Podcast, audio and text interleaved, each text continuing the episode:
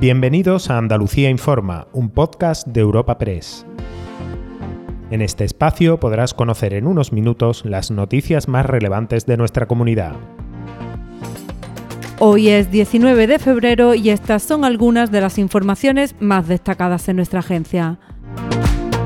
El decreto de simplificación administrativa que el Gobierno andaluz espera que se convalide esta semana en el Parlamento se ha entremezclado con la más que polémica ley de regadío retirada por el PP tras el acuerdo alcanzado sobre Doñana con el Ministerio del Ramo, el que tiene como titular a la ministra Teresa Rivera. El PSOE ha denunciado hoy con rotundidad que se aprovecha el citado decreto para incluir a escondidas cambios de suelos forestales en agrícola, también en esta comprometida zona de alto calado medioambiental. Habla de que se copian frases enteras del proyecto de ley retirado tras el consenso y también hablan de deslealtad institucional. El consejero de la presidencia, Antonio Sanz, advierte de que es solo una adaptación a la ley estatal. Lo digo claro, es rotundamente falso lo que está diciendo el señor Espada. Eh, yo entiendo que después del batacazo electoral de ayer tienen que inventar algo, después de lo ocurrido con el señor Marlasca tienen que inventar algo, pero aquí no vale. Es una interpretación muy maliciosa del Partido Socialista que, si me lo permiten, lo voy a decir claro, eh, todavía se le sigue atragantando al señor Espada y al Partido Socialista el acuerdo que alcanzamos con el Ministerio en relación con Doñana.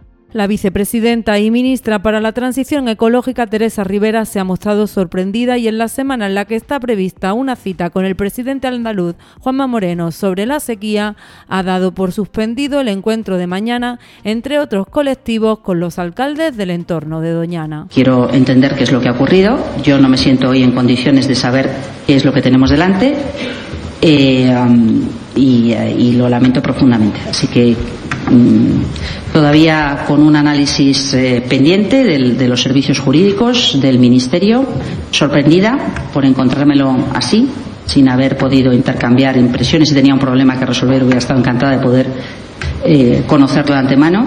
Y por ahora cautela, pero suspendo toda la jornada de los equipos del Ministerio mañana. Cambiamos de asunto para contar un robo muy peculiar, el ocurrido en el famoso mini Hollywood de tabernas en Almería, que desde hace un tiempo incluye también una reserva animal. En la tarde de este domingo se han llevado un huevo de avestruz de cuello rojo, una especie extinta de la que quedan menos de 40 parejas en el mundo y de la que hay una en estas instalaciones como parte de un programa europeo de cría en cautividad. El huevo fue puesto la misma mañana del domingo tras cuatro años de trabajo para conseguir esta reproducción.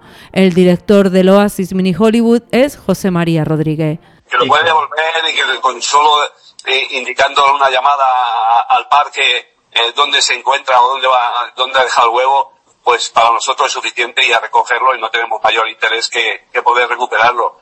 Eh, es más, si el animal ya lo rechazara, que es posible, tenemos condiciones de incubación para poder ya intentar llevarlo a cabo.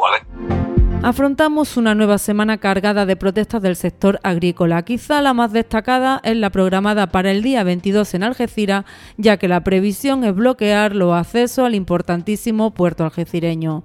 Hoy ya en la zona se han producido concentraciones sin autorización, de esas que se repiten en Andalucía en las últimas semanas. Claman que trabajan a pérdida, igual que han expresado al otro lado de nuestra tierra en la zona de Sierra de Almería. Allí, sí con permiso, han cortado la A92 Norte en Belerrubio con sus tractores.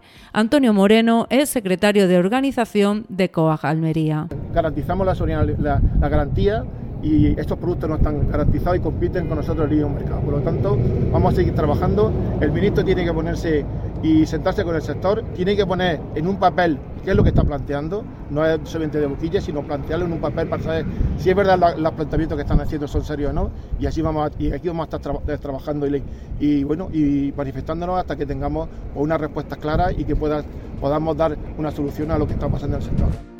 Recuerda que puedes encontrar estas y otras muchas noticias en la sección de Andalucía en nuestra web europapress.es.